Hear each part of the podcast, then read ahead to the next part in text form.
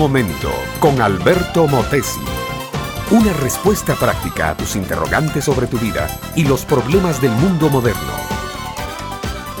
Era un hombre insatisfecho. Sentía que algo le faltaba en su vida. Tenía ya más de 70 años de edad. En cierto sentido, no podía quejarse de la vida. Hábil mercader, viviendo en un país de mercaderes, había sabido hacer dinero.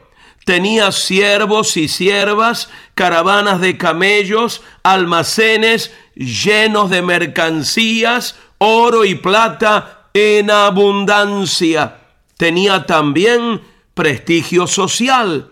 Era querido y respetado por sus conciudadanos, sus vecinos y sus clientes. Muchas veces era llamado en consulta por los jueces de la ciudad cuando había que resolver un caso difícil. Estaba casado con una mujer sumamente bella a la cual amaba tiernamente, pero se sentía insatisfecho algo faltaba en su vida y esa sensación de faltarle algo le producía una profunda inquietud. Se daba cuenta por instinto que en la vida debe haber algo más que oro, plata, mercancías y prestigio social. A ese hombre insatisfecho le faltaba una cosa, le faltaba Dios. Y Dios le habló. El hombre insatisfecho de su vida, que era Abraham el patriarca, que vivía en medio de todos los ídolos mudos de la religión babilónica, imágenes de oro y de plata, pero sin vida, escuchó la antigua voz creadora de mundos. Vete de tu tierra y de tu parentela, le dijo la voz, a la tierra que yo te mostraré y haré de ti una nación grande y te bendeciré y engrandeceré tu nombre y serás bendición. Bendeciré a los que te bendijeren y a los que te maldijeren maldeciré y serán benditas en ti todas las naciones de la tierra.